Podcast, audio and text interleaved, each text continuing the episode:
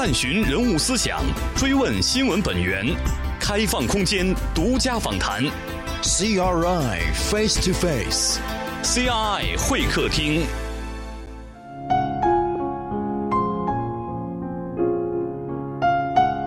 他们漂洋过海，为了追求心中美好的梦想；他们背井离乡，为了闯出一片美丽新天地。走过的路有鲜花，也有荆棘；走过的路有彩虹，也有暴雨。追忆童年往事，回首峥嵘岁月，倾听他们的传奇故事，感悟他们的精彩人生。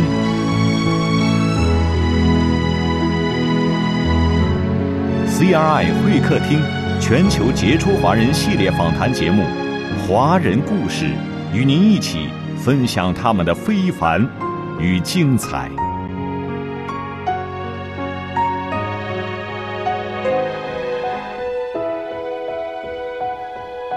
他曾是一名优秀的记者，九十年代末远渡重洋，定居德国。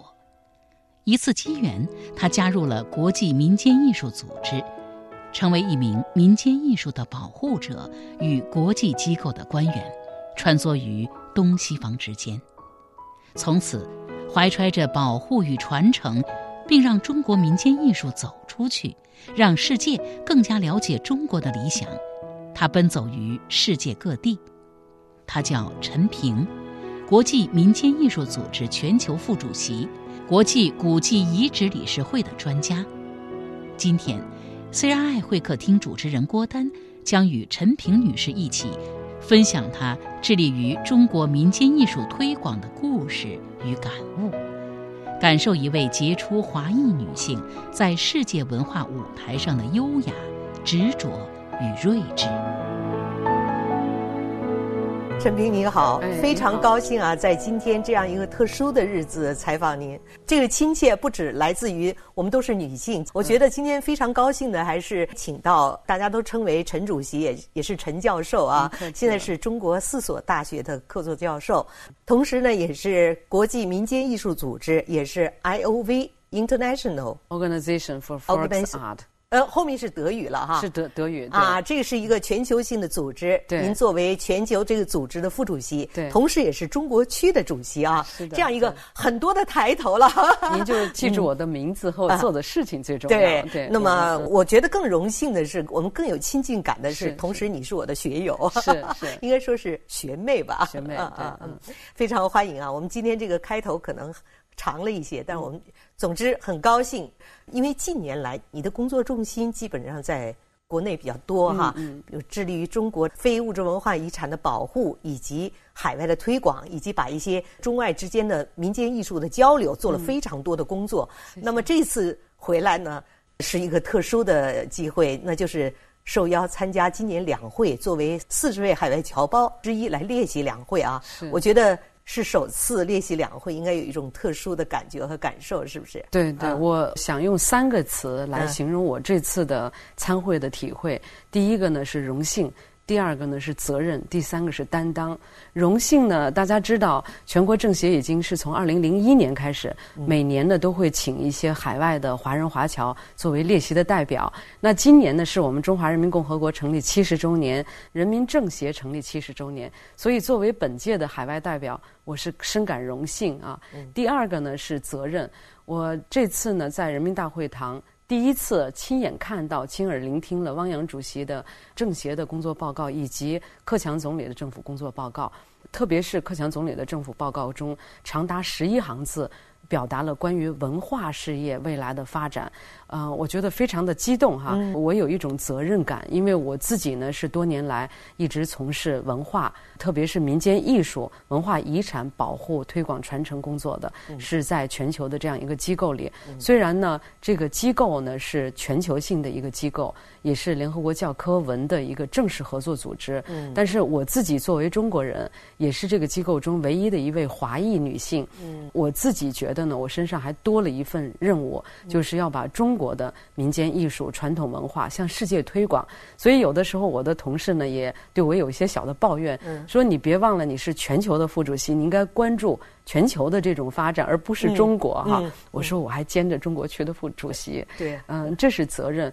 第三点呢，就是担当。我觉得作为一个海外的华人，我在海外已经生活了二十一年了。到一九年呢，我就是应该是二十二年了。嗯，这二十二年当中。作为一个华人来讲呢，我觉得心情呢是非常非常的激动的。我们是看着国家一点一点强大起来，所以这种激动感、参与感后受鼓舞的心情呢，大家也是可想而知的哈。那么这种担当呢，就是生逢其时，我们正好赶上了伟大中国的复兴梦，而且我们中国复兴强大的这种时代，我觉得要有担当感。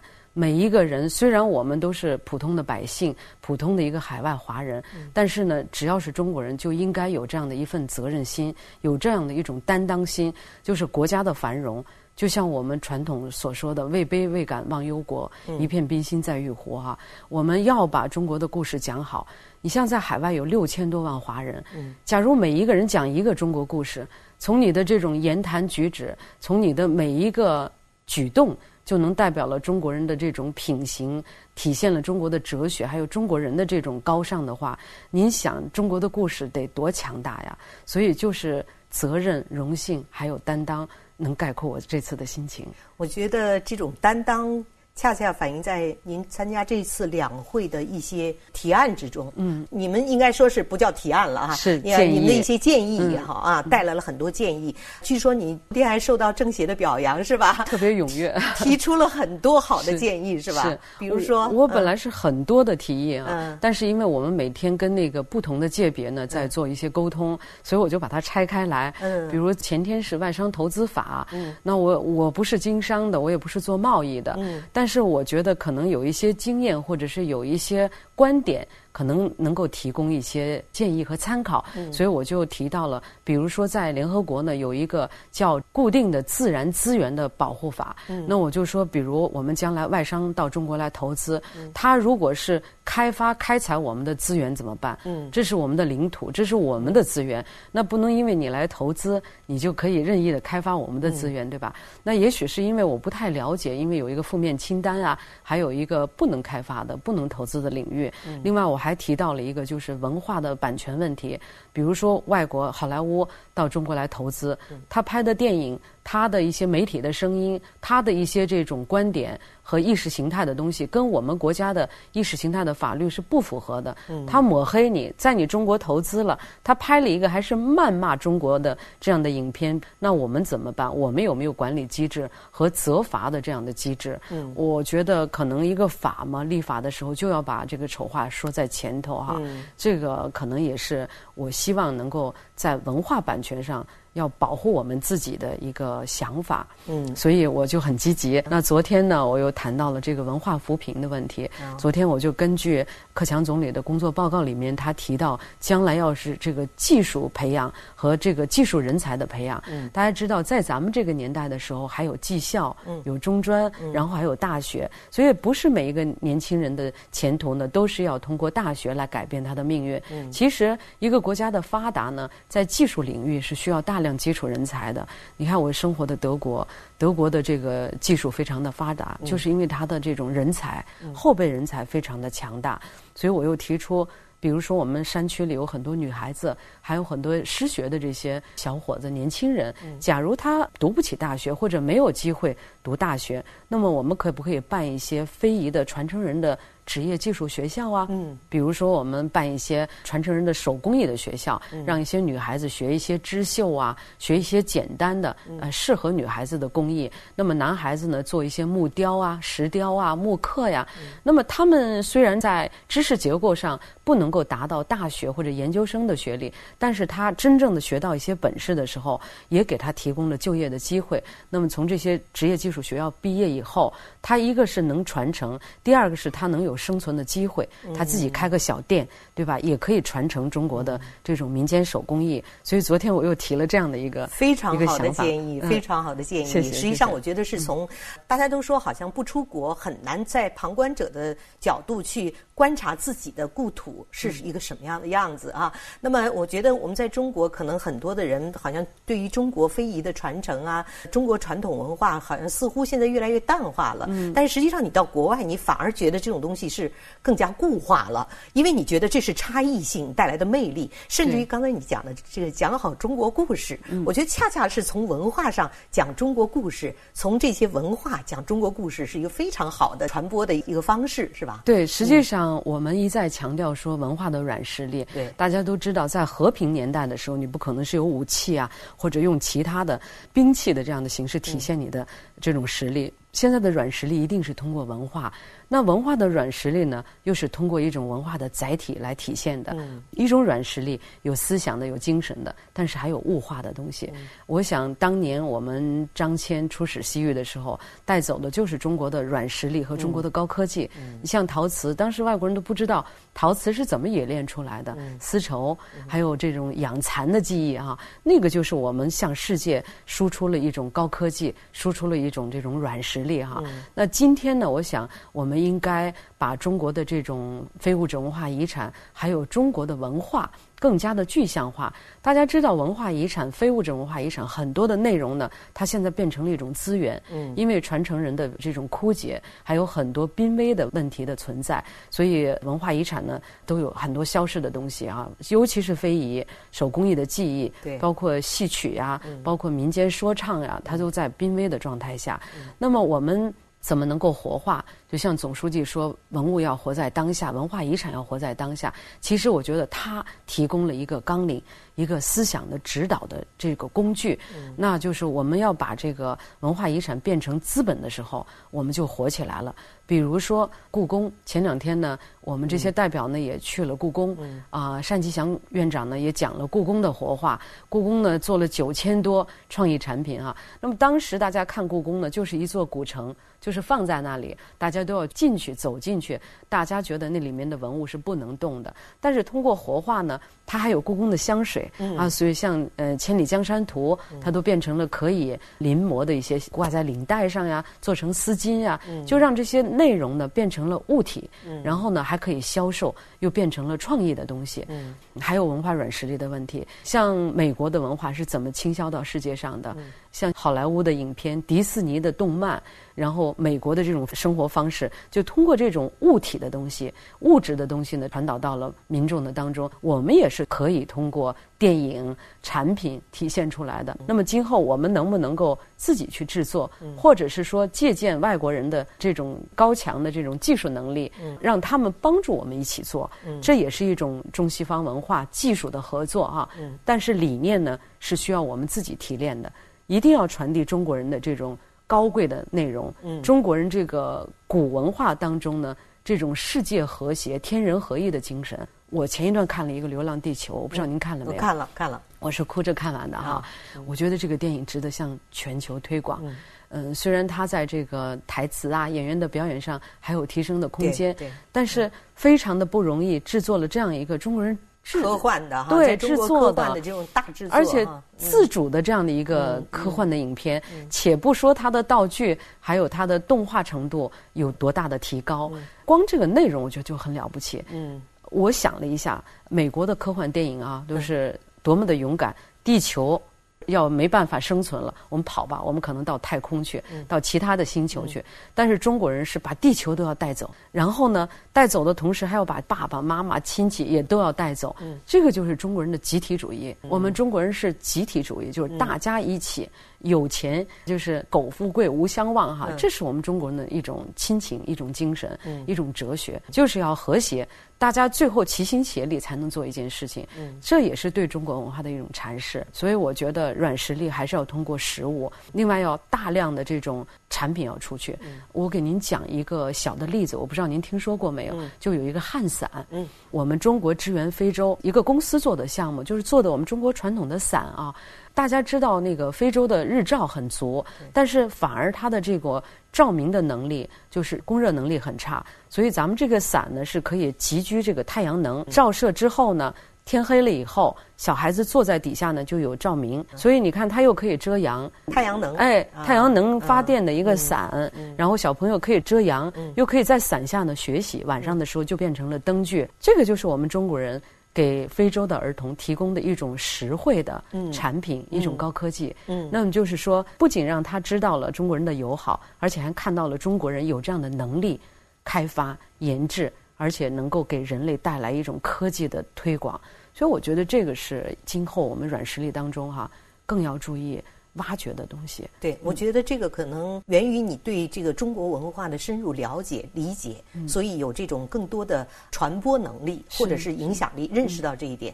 我觉得在 I O V 就刚才我们说的国际民间艺术组织啊，全球性的，它也是联合国教科文组织的正式合作机构啊。那么作为这样一个组织，我不知道你是怎么跟它结缘的，或者是我知道你在这之前出国之前应该做了多年的啊，应该说的是我们的同行啊，可能源。于这些更多的在做节目的过程中，或者是在捕捉这种信息的过程中的这种效率，以及准确的判断力和。更有效的传播的这种效率可能产生的这样的一个效应，嗯，但是它毕竟是一个非盈利组织，是，呃，你自己毕竟要倾注很多的自己的资金、财力、物力、精力，嗯啊，各种成本要投入进去。我不知道你这个过程是一个什么样的过程。我刚到德国的时候，我也是做记者，我在德国记者联合会，嗯也是一个唯一的华裔的记者啊。我在一次采访当中认识了国际民间艺术组织的创始人外格先生，亚历山大外格先生，他跟我们的冯骥才先生啊。都是老朋友，九十年代他们就结缘了。那外格先生他是奥地利人，他说德语，所以我们这个 I O V 呢是德语的拼写。那七十年代的时候呢，欧洲的这个经济也像我们今天一样在发展的过程中，很多传统的民俗啊、民间艺术呢也被淘汰掉了，也被遗忘了。他们意识的比较早，所以他们建立了这样一个机构。那因为这是一个非盈利的呃民间组织，其实它是已经说是民间组织，但是它已经是在全球有七十多个，我们的会员。员遍布一百七十多个国家，所有的会员呢都是手工艺学者、专家，还有艺人本身，另外还有政府官员，还有大学生、青年人啊，非常的丰富，资源很强大。然后在全球呢有两百多个艺术节，这是艺术节呢，我们有民俗艺术节，有论坛，有博览会，我们还有美食节，还有儿童歌舞节，所以非常的丰富。当时那个外国先生就说呢，中国的文化那么深厚渊源啊，你应该加入我们机构。那我那个时候作为记者，我一想，我在德国呢，我发声的平台很少，而且在德国记者协会呢，德国人对中国人的误解太深了。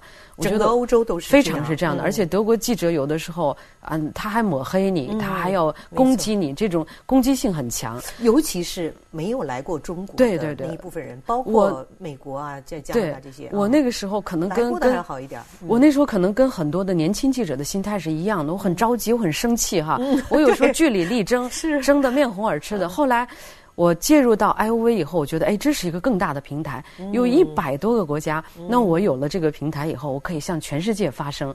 后来我毫不犹豫就加入了。那我第二年呢，就进入了执委，因为我通过演说，通过我的这种努力工作，因为这样的一个虽然是全球的 N G O 组织，但是你没有一定的公信力，没有一定的这种就是能够让大家对你的信服能力哈，你是不可能被选为呃全球的副主席的。我现到。到他现在为止呢，我连任了第三届啊。那有了这样一个基础之后呢，我想好了，我有机会了。所以从那个时候开始，二零零六年吧，我每年都要推荐一个中国的团队去参加我们这个艺术节当中的任何一个节日，就像美国、法国、巴西，还有很多很多的节日当中都可以看到我们中国的团队，少数民族的歌舞团队。您说的没错，这是非盈利机构啊。那我几乎这些年呢是就是自掏腰包，而且也搭进去很多的钱。嗯，光机票这么一搭，我我后来就飞成了。我现在是国航的白金卡的终身会员。我知道，就是靠这个一公里一百万公里是终身的，靠过这一一公里一公里累积起来的哈。就很多人也不理解，说你为什么要这样做呢？它带给你什么呢？呃，我不是在夸我自己，其实我还是一个家国情怀很浓的人。嗯，越到国外。越有这样的爱国之心，嗯，没错，就像咱们都是女孩、女人啊，你嫁到婆家以后，你能忘了你娘家吗？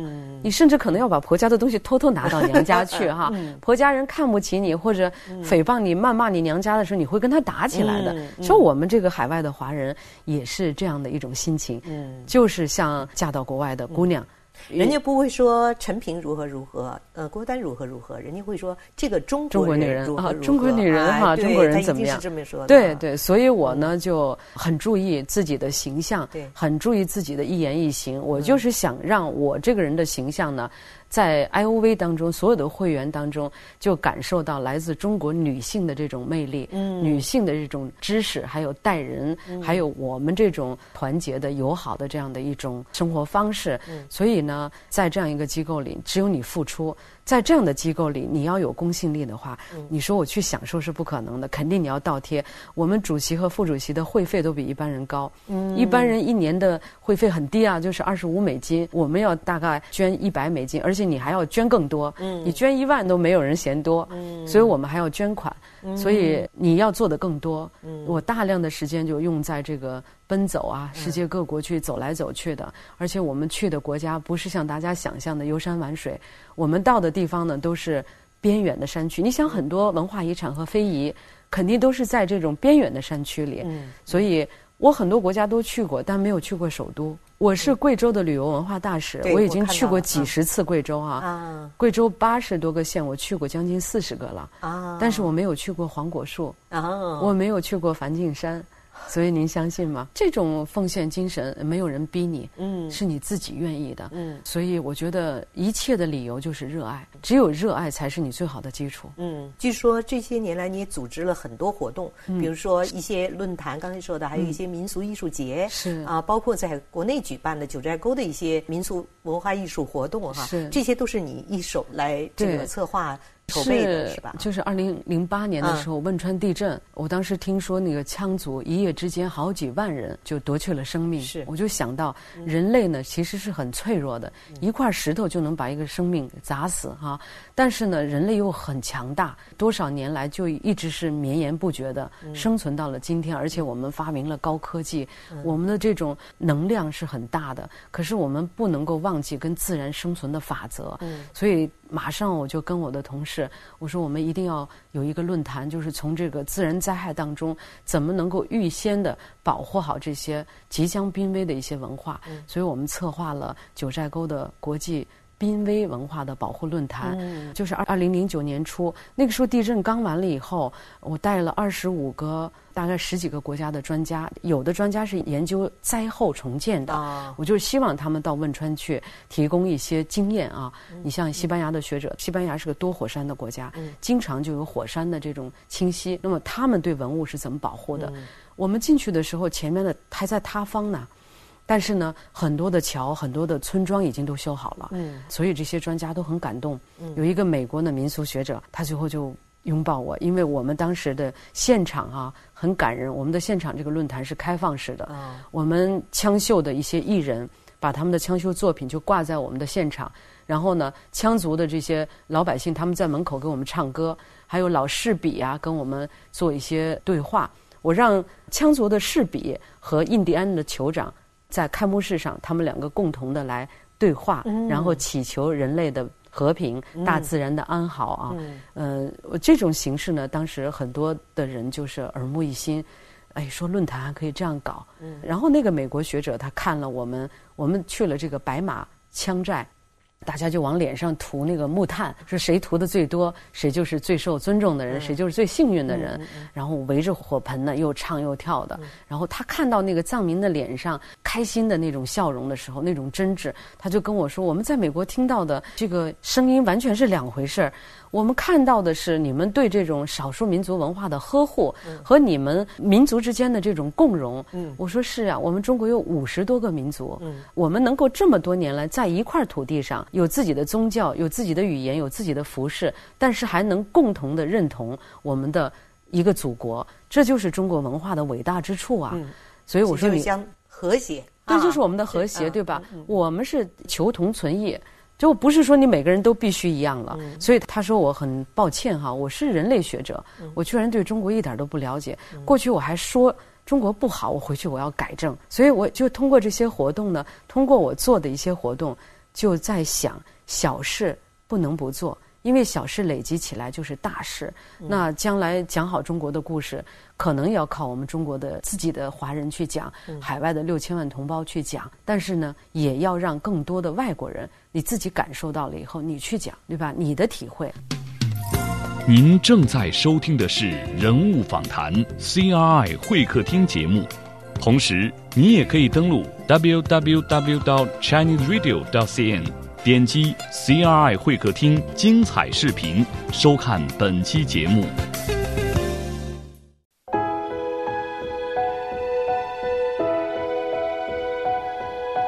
他曾是一名优秀的记者，九十年代末远渡重洋定居德国。一次机缘，他加入了国际民间艺术组织，成为一名民间艺术的保护者与国际机构的官员。穿梭于东西方之间，从此怀揣着保护与传承，并让中国民间艺术走出去，让世界更加了解中国的理想。他奔走于世界各地。他叫陈平，国际民间艺术组织全球副主席，国际古迹遗址理事会的专家。今天，CRI 会客厅主持人郭丹将与陈平女士一起。分享他致力于中国民间艺术推广的故事与感悟，感受一位杰出华裔女性在世界文化舞台上的优雅、执着与睿智。我对德国的一些记者我很生气，后来我为什么退出了德国记者联合会？啊，我就觉得你不真实，你是违反了新闻法的，连中国你都没有去过，你就敢。骂中国的一些问题，你这个是不公平的，嗯，对吧？我们做记者的是要真听、真看、真感受，你哪一点做对了，嗯，所以我就退出了啊，嗯。虽然那个组织退出了，但是你现在担任着德中文化促进会的会长，是吧？对，这就是。我的另一个想法哈，就是大家可能都觉得，在海外的大多数的这个老的侨领啊，或者华侨团队呢，都是关注于这个侨社本身的一些利益啊，当地我们华人华侨的文化呀。因为我是新侨了，我才去了二十多年啊。我想呢，我周围的一些朋友呢，都是在这个科技界呀、医学界、还有研究界哈、工业界。那么，我想这些人他是代表了我们新侨的一些面孔，也就是我们近二十。年来，改革开放以后，新移民、新移民和新华人的这种教养，还有我们中国呃新二十年来走出去的这些华人，他们的这个素质，嗯，所以我们促进会呢，基本上是以这个知识分子和学者啊，还有科技人员为主的。那么我们开的一些论坛呢，都是一些关于哲学方面的、科技方面，就是德国和中国在高科技。在这种文化之间，今后进行怎样的一种交流和合作？嗯，二零一五年的时候呢，我去意大利的维罗纳，嗯，参加了一个艺术节，就叫图卡蒂。图卡蒂是意大利的一个土语，就是轮到你了啊，这样的一个街头体育艺术节，是联合国教科文的一个节日。什么叫轮到你了？就该你了，你踢毽子了，就你该下棋了。每个国家有一个主宾国的一个表演，对对对，这个表演呢还不是普通的表演，就是你街头的游戏。绝活，就就什么都行哈，反正每个人都能参加。我看完以后我说：“哎呦，这个都能是一个节日啊！我们中国太多了，我们中国的踢毽子、滚铁环、对打沙包，太多的这个民间体育可以进行展演了。我就去申请主宾国的这样的一个位置。后来，二零一六年的主宾国的这个权利，嗯，就给了中国。嗯，那当时我们这个德宗文化促进会就协助完成了这样一个任务。当时我们是带了一百二十多个，就是咱们北京的。”深圳的、山西的和贵州的普通老百姓，普通百姓就是北京健绳协会，就跳绳、踢毽子的协会是普通吧？然后民间到什么程度呢？这个机票都是大家自己买的。然后当我们在古罗马，维罗纳是罗密欧和朱丽叶的故乡啊，我们在罗马古城里头踢毽子、演太极，当时唱着那个《黄飞鸿》的主题歌，就男儿当自强。然后深圳的太极拳队他们表演太极。哇，当时围观大概是超过五万多人，然后每个人都在举着手机在拍。那我老拿这个做例子，我说你看，假如一个人拍了一张照片放到 Facebook 上面，那就是十几万张了。嗯，那以几何的速度传递的话，有多少人在看？中国的民间的这种文化，嗯，中国民间的这样一种交流形式，嗯，那就是对我们中国文化的一种传播哈，嗯，而且就是非常好的体现了习总书记强调的民心相通，就是老百姓之间，哎呀，很多人跟着我们的人来踢毽子。还跟我们学怎么跳绳儿，跃跃欲试的，有大人有小孩儿，非常非常的感人。对，我听说刚才你提到罗密欧与朱丽叶，结果后来人家说中国有这样的凄美的爱情故事吗？结果你给他们讲了《梁山伯与祝英台》，是吧？他的是，我就很我就很奇怪，是这样的市长怎么还能当市长呢？你这 太没有常识了哈！他就问我，真的是中国的不了解，太不了解啊！对，但是这个事情两看。你像一六年的时候是莎士比亚和汤显祖去世四百周年，都是两个人戏剧家哈去世四百周年的纪念日。但是莎士比亚的作品，全世界各地歌剧、电影、话剧不停的在演。汤显祖的作品，你看只有昆曲，对吧？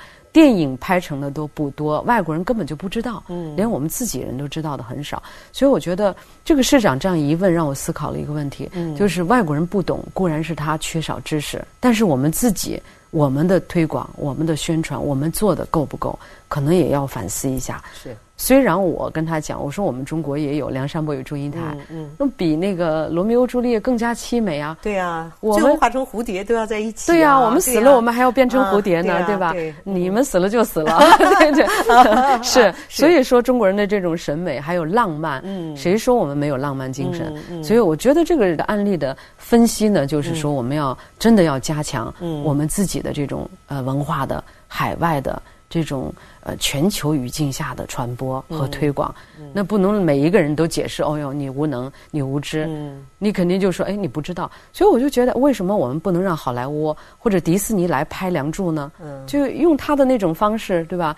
来拍。我们中国人投资，但是可以用你迪士尼的这种讲故事的方式啊，这个也是软实力，还有中外文化融合的一种方式。嗯，所以咱俩今天可以多呼吁哈。啊，对呀，所以我觉得也得有像陈平这样，就是集美貌与智慧于一身的，有这种亲和的感召力和凝聚力的。所以你这几年应该做的也是，我觉得这里边应该遇到了很多困难和挑战吧，因为听起来是顺风顺水，实际上可能背后的艰辛。我觉得可能只有你自己心里可能会啊。首先你要花时间，因为你专注做一件事情，肯定是要付出时间的，对吧？就是功夫。我们中国人的功夫是好几重的理解，对吧？你要花时间的。另外，精力还有金钱，因为我做的非盈利的工作是不是挣钱的？其实你说按照咱们的这种能力的话，是不是可以让自己过得更好一点？肯定会的哈。但是你为什么要选择这样的一条路？我刚才讲了使命感，还有自己热爱。其实付出的真的是很多的，包括自己的家庭，牺牲自己的婚姻哈，这个都是有的。太忙碌了，而且孩子，我很多的时间呢，当时我坚持呢，就是我的孩子六岁以前我不离开他们。呃，有的时候我是带着孩子去采访，带着孩子去开会。大一点的时候呢，就离开的越来越多。那这些年呢，就有时候长期好几个月见不着我的孩子，有时候晚上想他们都想的。经常就哭，但是呢，第二天早上擦干了眼泪呢，又去工作，是吧？因为你选择了，你就不要去抱怨了。牺牲是很多的，但是在做这些事情的过程中，可能你心中的看到的这种结果，或者是这个过程，可能很打动你，你觉得值得，是这样吗？对对对，其实我觉得我的一些成就感，就是来源于。一件事情，哪怕是感染了一个外国人哈，把他从一个中国文化的对抗者感化成了我的朋友。我在德国就有这样的一些朋友，开始的时候居高临下啊，跟我嗯，他可能就是喜欢你个人，但是一说到中国的时候，他就对你有很多的偏见，对你有很多的很激烈的词语哈。开始的时候我是反驳，据理力争。到后来我觉得不对，当一个人内心强大的时候，你看越大的知识分子，越内心镇定的人，他外表越谦和。我不跟你吵了，我掌握了一种跟你对话的一种方式了。慢慢慢慢的，我请他到我家里吃饭，我请推荐书给他，我给他讲各种各样的道理和和方法。慢慢慢慢的，哎，他现在成了中国文化的，他现在着迷了，动不动就哎，这个事中国人怎么处理？所以我觉得从这种小事儿当中。你就会发现，其实只要你付出了以后，你肯定会得到。嗯，那从大事上来讲，就是一个机构，你在这个机构里的话语权和这个机构对中国的尊重，嗯，和对中国的这种越来越对中国的向往。我们很多会员都在问说，中国什么时候又有活动，能不能请我们去？从二零一三年开始呢，每年我都请大概二到。最高的时候，我们请过五十五个国家，嗯，手工艺人、官员、学者，每年都到贵州去。今年也特别希望您去哦，因为您也看到了，我是贵州的旅游文化大使哈，我参与了贵州的国际民间艺术博览会的这样的策划和组织工作。这些人现在就是绝对我们中国的铁杆粉丝，所以这帮外国手艺人、外国学者去了以后，他们就着迷了，他们现在就报名，想问今年九月份还办不办？嗯，其实就是像你刚刚说的，其实一个小事积累多了。就是一个整体面貌了哈。我觉得可能在这个中国的非遗传承过程中，应该面临的更多的是有些困境。据我了解啊，因为不管是蜡染也好、扎染也好，还是各种手工艺，在传承过程中，可能现在的年轻人更多的利用现代化的手段去融入这种啊所谓的传统文化之中。他们更觉得这种快的快餐文化可能更多。但是现在这种传统文化其实它是一个慢工，如果没有手工一步一步的，甚至于三十到四十到七。意识到的这种步骤，但是随着现代社会的发展，可能我们的这种传统文化也在不断的进行提升变化。是不是在这种过程中，你也有其他的一些更多的感受啊？嗯，是的，大家知道，我们中国的非物质文化遗产有八十七万项，但是不是每一项大家都了解或者都知道的哈？而且呢，经过这么多年的文化的这种丢失啊，还有我们对文化。中间有疏漏，就是就有点忘记了哈，只顾这个啊，只顾这个经济的建设。那么很多的传承到了濒危的时候了，很多的像我刚才讲的，我们非遗有十大类哈，像传统戏曲啊、传统民间美术啊、传统的手工艺啊。其实现在大家一说非遗的展览、非遗的活化，大部分呢，大家看到的是手工艺的技术、技艺类的。那么，怎么让它传承下去，而且活在现在，让现在的年轻人喜爱它、购买它、去学习它？这个也要客观的去看待这个问题。我们有一句成语叫“与时俱进”。你像有的东西呢，慢慢的它就被淘汰掉了。嗯。有的传统的习俗，因为你的生活结构发生了变化，传统的习俗就不存在了。嗯。但是呢，很多的技术性的东西呢，丢掉实在太可惜了。而且我们是丢在了没有传承人上，就是现在呢，老师傅。老一辈的这些传承人呢？年龄越来越大了，我们非常担忧的就是他们去世以后，他们的技术交给了谁？那么现在的这些年轻人呢，有几个人他是愿意用很多的时间啊，十年的时间、二十年的时间磨成一个工匠，用这个时间雕刻时光去成为一个大师？嗯，您刚才讲的很对，现在是一个快餐时代，我都注意了，现在有一个一分钟的百科哈，就一个百科一分钟讲完，我就觉得这个，你说是好是坏呢？当然，其实。效率很高，但是有时候不免让你感觉到焦躁，因为有些东西是需要打磨的，有些是东西是需要非常快的效率的体现。对，所以这在现代的这种，就刚才你说的与时俱进也好，还是我们传统文化的精髓，对，还是要怎么把它去继承下来。现在我觉得有一种，你像民间说唱啊、田头地间的这种表演啊，还有戏曲什么的，这个没有了生活环境，像很多城市化啊，城市化的进程，农村都没有了，你不可能像过去一样围着村庄。围着稻田去唱歌跳舞了，那很多习俗可能就要消失了。嗯，但是留下来的大节日，像春节呀、清明节，我们的这些二十四节气啊，就留下了，因为它跟我们的生活是休戚相关的。这个呢，是你不要担心它会消失。但是跟我们离得远的项目呢，有的可能就永久回不来了。像我刚才说的羌笛，春风不度玉门关哈，呃，羌笛何须怨杨柳这些。所以这个消失的呢，如果保护不了的，也就只能是消失了。你把它记录下来，用科技的手段、数字化的手段把它保护和流传下来，让后人知道我们人类曾经还有这样的一种艺术，这样的一种形式。那像能够传承和活化的，一定要让它通过创意把它重新的激活。我说的激活就是原来的东西呢，可能就禁止在这个地方。比如您刚才说到的绣品，这个织绣类的哈，您看我们中国几乎每一个地区都有自己的绣。就是绣种啊，你你像羌族有羌绣，我们贵州有蜡染、有苗绣哈，啊马尾绣各种各样的绣品。但是这个绣品呢，出了贵州这个地区，除了黔东南、除了黔西南以外，就没有人知道了。或者是说，他绣的这个东西呢，是为了生活用的，一个绣片、围裙啊，甚至是背孩子的这个。背带呀，那您背着我背着，我们俩坐在这儿，可能觉得挺奇怪的哈。那么，但是假如通过这个呃现代的这种时尚的设计，那我们俩穿的衣服上有一块儿，可能是枪绣的云朵啊，有一块儿可能是这个苗绣或者蜡染的一个元素啊，那个它也是对这个产品的一种活化和推广，至少有很多人去买。那么买呢，那个绣娘就有了活儿，有了钱花，她就可以继续去生产，用于再生产。那这就是一个良性的流通，那她就有钱去带徒弟，有了市场的供求关系以后呢，这种传承就自然有就有下去了。在国外对中国非遗哪几类比较受欢迎，而且能够体现中国这个非遗最哎，他们很感兴趣，然后他们会通过这个去进一步了解中国，哎，他们积极的报名，积极的交流，哎。嗯，像这种客观的讲呢，现在咱们的非遗哈，还是以一种静态的表演的方式、展示的方式，在各国去做这样的交流。我是希望他们什么时候呢？纽约、巴黎或者是法兰克福，有我们中国自己的手工艺产品的旗舰店，卖的东西都是来自于我们的呃传承人的作品，顶级的作品，通过这种精细的设计，嗯，时尚的设计。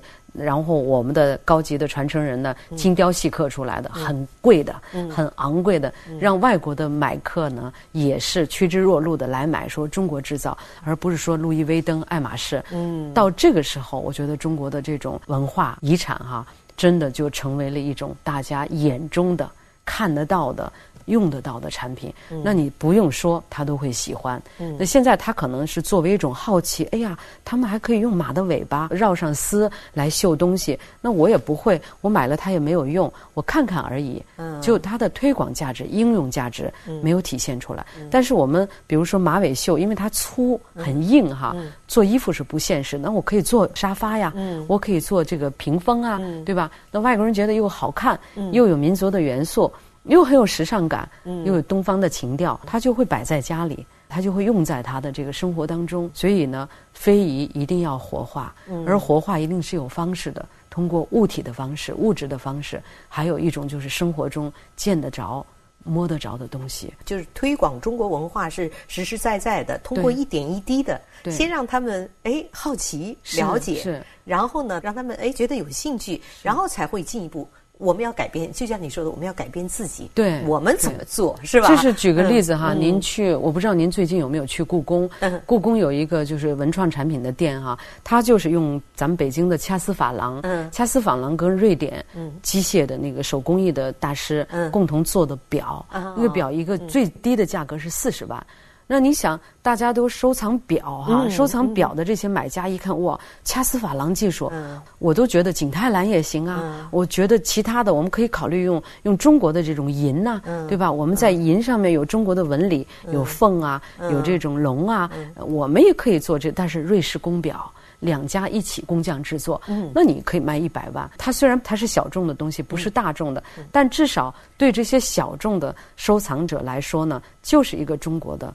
非遗的作品的现代化的制作，嗯，他觉得收藏有价值。嗯，其实我觉得高端的也有，普通的也有。我们至少今后，比如我们俩穿的戴的哈，也是来自中国手工艺人手做的东西。嗯，手作之美，传承之美，工匠之美，我觉得肯定会喜欢的。所以在国外感觉到推广中国文化，跟在国内讲中国故事、讲中国文化，是不是有非常不一样的体验和非常不一样的？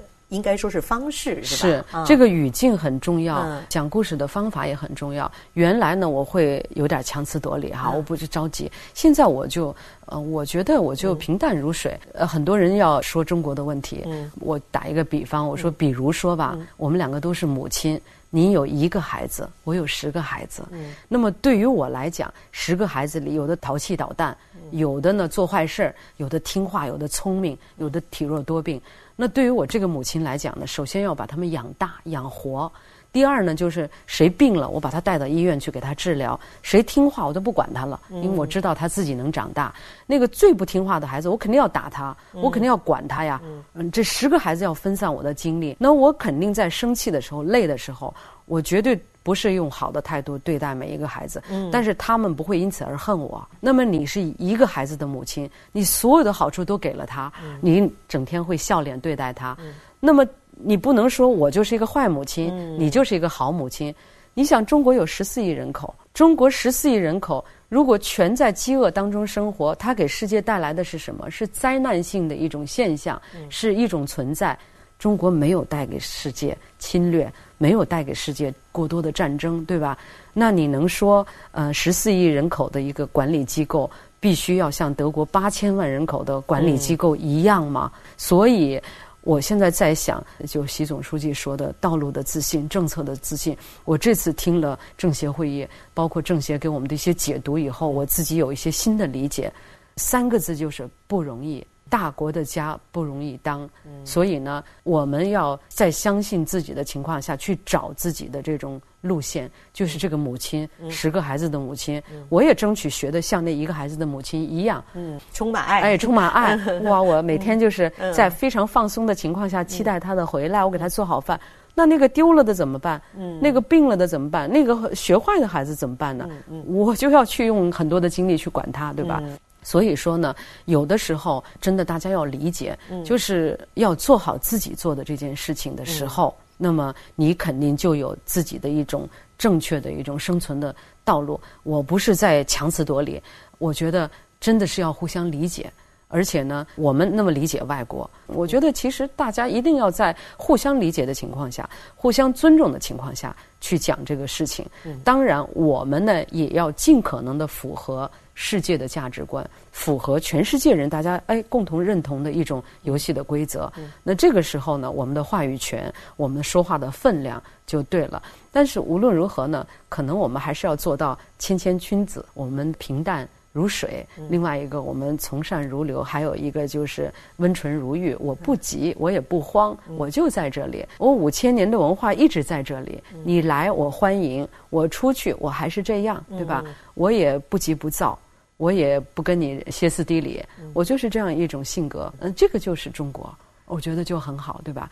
你那么着急，你跟他抢，你跟他争，你跟他去打，其实用不着。就像你刚才这个举这个例子，就是母亲的例子哈。对待一个孩子跟对待十个孩子，不同的性格和经历的孩子，你要用不同的态度去对待一样。就是管理一个大国跟管理一个小国，不是说找借口，而是一个他的可能方式方法，或者是他没有给世界带来更多的。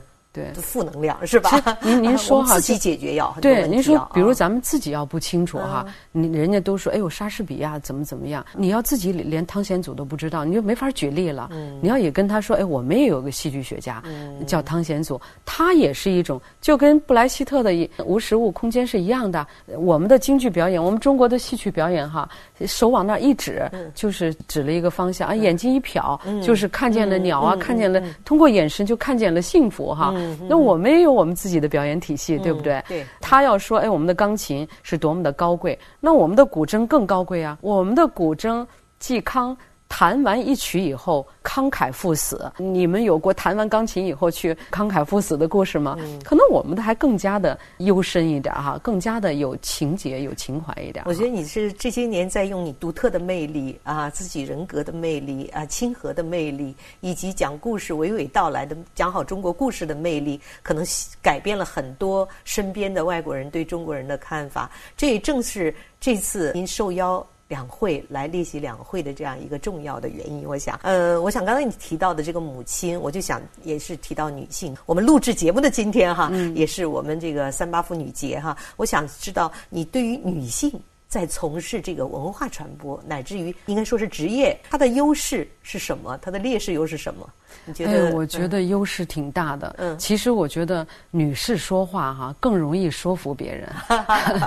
你比如说，我们有很多的外交官哈，其实呢，有的时候女性在做一种外交啊或者推广工作的时候，她可以用这种润物细无声啊，用这种很温婉的方式来以柔克刚，以柔克刚啊。你像那个。傅莹大使哈，他以他的那种书卷气、满头的白发那种优雅的姿态，那他说：“你们我们都是老朋友了，你们不要刁难我啊。”那记者他就不好意思再刁难他了哈。其实我觉得女性有女性的优势，我们别把自己搞得跟男人一样强词夺理，然后一定要跳出来多么的坚强。其实我觉得坚强不在于外表，嗯，很坚强其实是内心的。我觉得夜深人静的时候，你可能内心很脆弱，嗯，你在工作的时候你要掩饰这种。脆弱哈，你就要表现的外表很坚强。其实我觉得内心的坚强，但是语言呢可以温柔一点，表现形式呢也可以再柔和一点哈。其实更能打动人啊！真的是这样的。我想女性本身呢是有天然的这种好处和优势的，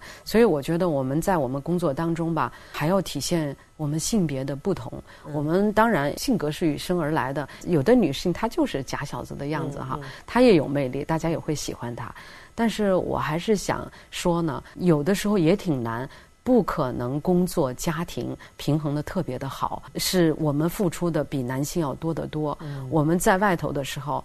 尤其是做领导的，像您这样的女名人、女知识分子哈，在外头的时候你要很坚强，要承受体力上的辛苦，回家你还要去做饭、收拾家、教育孩子，所以是非常非常累的。我就想说一句，我们自己呢，一个是要我们自己的内心呢要强大，嗯，扛得住这些。其实女性真的很强大，嗯，你要经历分娩的痛苦、失去亲人的痛苦啊，还有很多很多的痛苦，但是你还是要工作，嗯，然后你还。没有地方去分散，嗯，是吧？嗯，然后剩下来呢，家庭和工作之间你要选，嗯，然后这种平衡能力不是男人他们能够理解的，是，就我们两个可以理解哈。所以我今天我非常高兴能够看到我曾经的同行今天在国际舞台上的这样一种独特魅力的展现。